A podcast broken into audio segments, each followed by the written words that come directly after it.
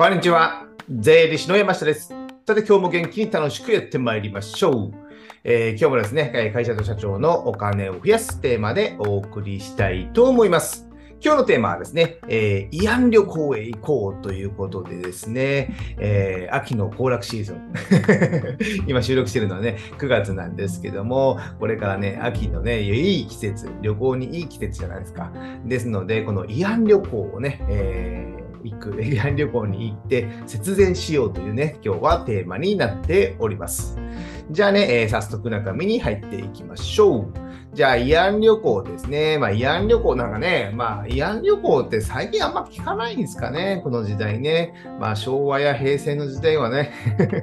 平成でもあんま聞かないかな。僕が勤めてた税理士事務所とかでも、まあ、1社ぐらい慰安旅行に行くとこがあってですね、まあ、何回か、1年に1回なんで、3、4回ぐらいは行ったことがありますけども、まあ、あんまり今聞かないですよね。まあ、大企業とかだったらまだあるんですかね。でもどうなんちょっとよくわかんないんですけども、まあ、慰安旅行っていうのはね、会社の従業員さんとね、旅行に行く、ね、えー、お疲れ様会とかね、えー、親睦を深めるためみたいな感じでね、よく言われる言われるんですけども、まあ、今回話すのはね、まあ、節税の目的で。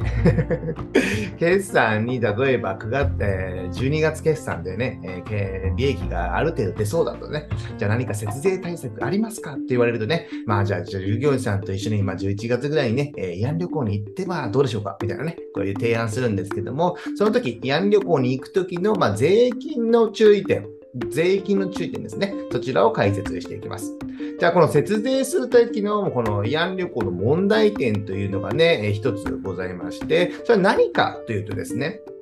えー慰安旅行の旅行代の経費になるんですけども、その慰安旅行の経費、旅行代が、まあ、従業員さんとか自分社長の役員ね、えー、に税金がかからないか。給与として税金が課税されないのかっていうのが一番の問題なんですよ。一番の問題。ね。これね、えー、いくつかね、ハードルをクリアしていただいて 要件がありますので、えー、そこをちょっとね、確認していただきたいんですけど、こちらね、えー、あとね、え動画見られてる方はね、国税庁のね、ホームページがあってですね、従業員レクレーション旅行や研修旅行のね、ことについて、こういったことに注意しとかないと、そう、えこれ用に、えー違反じゃない、違反じゃないね、これを超えてしまうと、え従業員さんの給与として税金がかかりますよみたいなことも書いてありますので、こちらね、軽く見ていただいてもいいのかなと思います。じゃこれをね、抜粋して僕がね、ざっくりまとめた動画、注意することは3つありまして、慰安旅行に行くこと時について、えー、税務の注意することね。税務の注意することは、えー、1つ目は、えー、旅行の期間がね、4泊5日以内。1つ目は旅行の期間が4泊5日以内。で、2つ目が従業員さんの50%以上、半分以上参加してねとね。で、3つ目が旅費が高すぎないこと。この3つ。4泊期間と参加人数と旅費ですね。これがね、3つ注意することです。じゃあ、これをね、解説していきます。じゃあね、えー、1つ目の旅行の期間が4泊5日以内っていうことは、えー、一応ね、日本で国内旅行でも4泊5日、海外でもね、海外の場合は、えー、外国の滞在日数が4泊5日以内。なんで飛行機とかね、あと船とかね、そこに宿泊とかなると、そのまあ外国なのか、そこら辺微妙ですね。なので、まあ外国、じゃハワイに行く時の宿泊、ハワイなら、ハワイでの滞在日数が4泊であれば OK っていうことですね。4泊6日ぐらいまで OK なのかな、じゃあ。これね、微妙な感じで、微妙ではないですけど、4泊5日以内だったら OK。なんだけど、じゃあ5泊7日とかね、そういう風になると、あのね、えー、めんどくさいですね。それはもうこの慰安旅行ではない、慰安旅行なんですけど、税個人の税金が課税されるよ。ここはね、あここの後詳しく解説します。なんで慰安旅行でちゃんと経費、えー会社の経費にして税金がかからないようにするにはね、この4泊5日以内ってことですね。4泊です長すぎてもダメですよってことですね。じゃあね、2つ目、従業員さんの50%以上が参加ということで、なので、ま、半分以上参加してねとかね、なので、社長だけとか、役員だけとか、特定の愛人だけとか、愛人じゃないね。特定の社員だけとかね、そういった表彰社員とかもありますよね。営業で表彰とか、そういった社員とかなんだけども、ダメってことです。それ慰安旅行じゃないでしょうと。その人にお金を払って旅行に行ってもらったみたいに、お金をあげただけでしょみたいな感じになるんですよ。なので、特定の人だけはダメということです。あとね、まあ、ちょっとね、ここはね、結構問題になるんですけども、いろいろね、えー、これはね、意見分かれて、アルバイトとかね、パートさんは含めるのかってね、これはね、なかなか問題になると思います。まあ、毎日来てるアルバイトさんとかパートさんであれば、まあ、含めてもいいのかな。でも、そこが短時間でね、1日2、3時間しか来てないとかね。あと週2、3日しか来てない人に、じゃあ従業員さんと正社員と同じように旅行に参加してもらえるのか、もらえ、出すのかってね、会社としてね。例えば僕が社長だとしたらね、うん、そこは考えますよね。なんで、短期的、短時間労働者ね、えー、2、3時間とか週に2、3日の人は含めなくても僕はいいのかなと思ってるんですよ。例えば正社員が10人いて、えー、あ例えば正社員が5人いてね、えー、パートが例えば20人いたとするじゃないですか。25人、えー、合計25人のうちの半分以上、13人以上ね、えー、行くとなれば、パートさんも行くような感じになりますよね。でもその人が全員短短時間で週2、3日しか来てないってなれば、そこはまあ含めなくても僕はいいのかなと思いますので、この辺はね、ちょっと見解を分かれるところですので、まあ、個々の会社に応じてね、そこはご判断いただくのかなと思います。なんで、まあ、半分以上参加してなね、だから特定の人だけとかね、社長だけ自分の社長と ね、えー、家族だけ行くとかね、そういったのはダメですよ、とね、えー、ということになります。これが2つ目。じゃあ3つ目ですね。3つ目、金額の目安。まあ、金額がね、まあ、これね、高すぎると NG なんですよ。高すぎると、それは慰安旅行じゃなくて、ちょっと豪華すぎんじゃないのみたいなね。で、10万から15万。これ高いのかどうなのかっていうとね、微妙っすね。そんな高くないですよね。4泊5日で10万から15万。会社負担がね、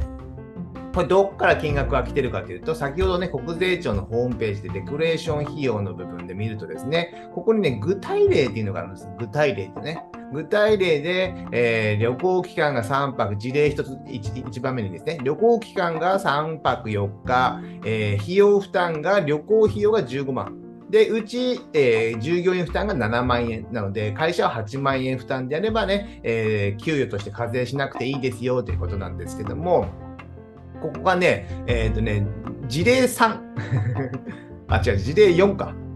事例2か。事例2ですね。事例2で4泊5日で、えー、旅行費用が25万で、えー、うち、えー、個人、従業員さんが負担してるのは10万円。ね。なので、差し引き15万円を会社負担したってね。その場合は、まあ、これね、参加人数とか回ってるので、えー、原則として給与として課税しなくてもいいですよ。なんで、ここが15万なんですよね。で、いろいろ判例とかもあると、やっぱね、まあ、10万から15万ぐらいが、まあ、相場感、税務のですね。なので、えー、これを超えてしまう、会社負担の1人のあたりの、えー、旅費が15万を超えてしまうと、えー、課税される、税金が課税されますので、まあ、そこはね、あの旅行を積み立てたとこあるじゃないですか。従業員さんに月5000円ずつ積み立てて、えー、そのまとまった6万円の分を負担してもらうとかですね。そういったやり方で、じゃあちょっとやってみるっていうのがいいのかなと思ってます。なんで、ここら辺はね、金額の目安がね、ちょっと難しい問題がありますので、えー、注意してください。でね、じゃあ、この、給与として課税されるとかね、ダメな場合ね、えー、どうなるのかっていう問題点ですね。で、通常は、あの、レクレーション費用、まあ、慰安旅行というのは、福利厚生費みたいな感じで、経費となるんですけども、じゃあ、それがダメだった場合、5泊7日だった場合、ね、えー、従業員、あの、会社負担の旅費が30万円になったとかね、そういった場合はどうなるかというと、これはね、給与となる。給与となる。ちょっと声が裏返りますね。給与となる。給与となるとなんてことですか？というとね、自分が給与をもらったことになるので、その分給与に税金かかりますよね。ですので、給与となると、あの、給与の源泉徴収とかね、毎月給与からね、えー、税金引かれてるじゃないですか。その源泉徴収が漏れてますよとかね、それが漏れてると、それをね、払い忘れてる、会社として払い忘れてるので、延滞税や不納付加算税などがつきますよっていうことなので、こういったものがもろもろなる追加で税金が発生するんですよ。追加で税金が発生する。ただね、会社としては、福利厚生なのか、給なのかでどっちもいいんでしょうね。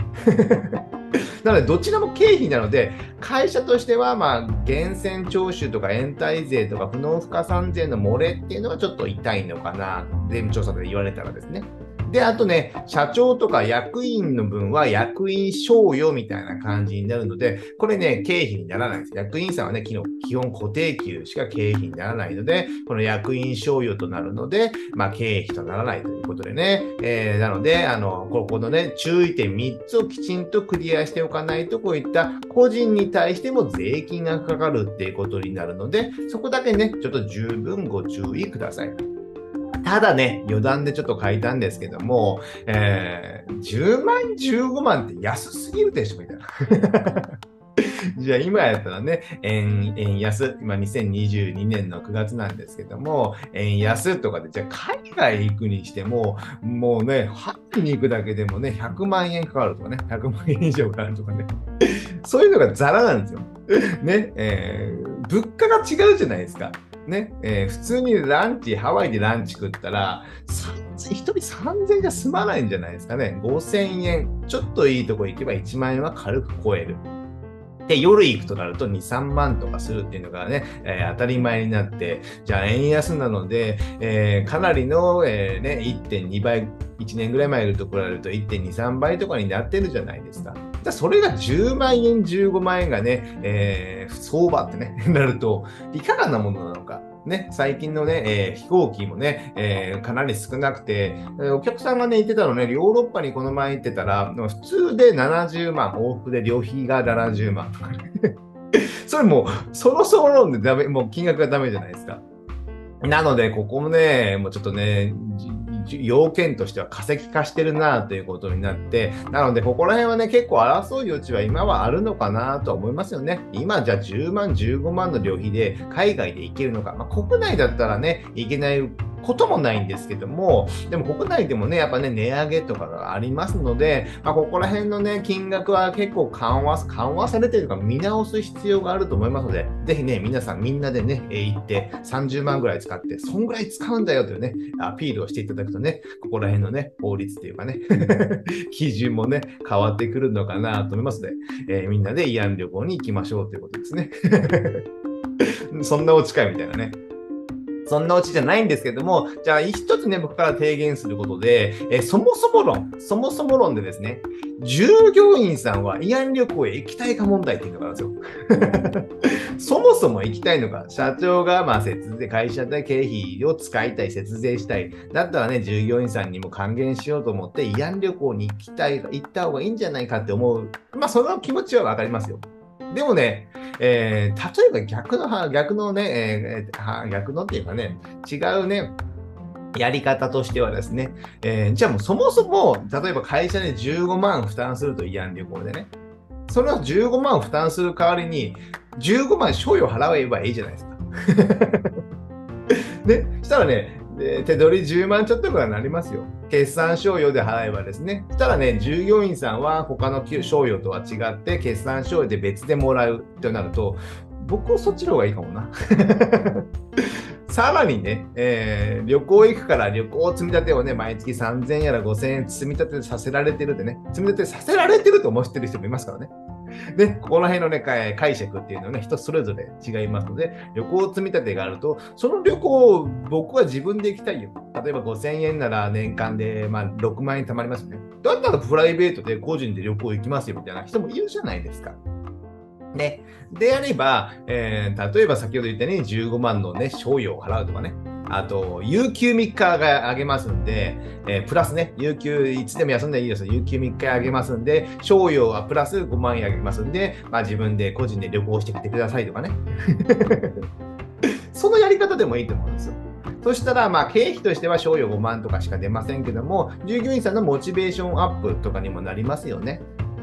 ですので、そもそも論、離岸旅行が必要なのかどうなのかっていうのをね、今一度、まあ、従業員さんに聞いてみるのがいいかもしれないですね。みんな集めてね、おーいってみんな、えー、15万円の、えー、旅行に行くのか、えー、慰安旅行にじゃあ行くのか、15万円だったらどこに行くいるんでしょうね、えー。どこでもいい、沖縄でもいいですよ。沖縄に行くのか、みんな会社でね。それと15万の賞与どっちがいいですかってなるとね、手を挙げてくださいってなるとね、えー、15万の賞与の方がね、えー、9割ぐらい近いのかなと思いますけどね。それはわかんないんですけども、図工ってなるかもしれないので、なのでそもそも論っていうのをね、今一度確認して、なんかね、節税ありき、やっぱり、ね、節税ありきになると経費を使おうと思っている、まあ経費を使おうっていうのも変な話ですけど、経費を増やさないとやっぱ節税にならない部分があって、そしたら従業員さんのためって思ってるんですけど、慰安旅行がね、意外と従業員さんのためになってない可能性もね、あり得ますので、そこら辺はね、えー、十分ご検討ください。もう節税の前の時点ですよね。ということで、最後まとめになりまして、まあ、節税でね、慰安旅行をちょっと使ってみる、まあ、検討してみてもいいんじゃないでしょうか。慰安旅行行くときは、まあ、給与の税金がかからないように、個人として給与の税金がかからない。あと役員さんの場合は役員賞与とかね、経費にならない可能性がありますので、このね、税務の判断は要注意ですね。で、あとね、えー、そもそも論で、まあ、旅行がいいのか、まあ、賞与がいいのか、まあ、どっちなのかっていうのね、きちんと聞いて、でね、えー、別にね、賞与がの方が良ければ、それで払ってね、えー、みんなハッピーじゃないですか。社長はハッピーなのか、ね、ちょっとね、苦い思いしてるかもしれませんけども、そういうのがありますので、ぜひね、どっちがいいのかって聞いてね、やっていただけたらなと思います。じゃあ今日はね、慰安旅行について解説しました。じゃあこういったね、えー、あとね、僕、えー、告知となりまして、えー、僕はね、お金や税金の話をですね、これブログ、今はね、音声やね、動画で配信しておりますけども、今、テキストにまとめて配信しております。概要欄にですね、リンクを貼っておりますので、こちらね、えー、登録、えー、なんか調べ物があるときは、こちらを覗いていただけたらなと思います。あとね、あと、このお金や税金の方で、Kindle で、えー、発売しております。今ね、まあ、10冊ぐらいかな、Kindle 本出しておりますので、えー、こちらね、Kindle Unlimited というね、えー、Amazon のサービスである月980円のサービスに入っていればですね、僕の方はすべて、えー、無料でダウンロードすることができますので、ぜひこちらも読んでいただけたらなと思います。じゃあ今日はこれぐらいにしたいと思います。ではまた次回お会いしましょう。さよなら